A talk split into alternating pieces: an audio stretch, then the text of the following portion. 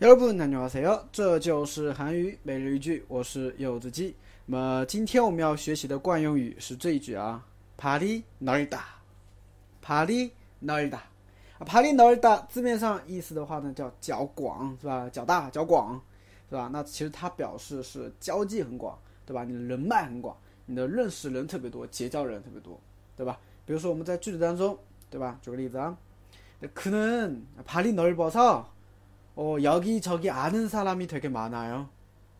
그는 발이 넓어서 여기저기 아는 사람 아 되게 많아요.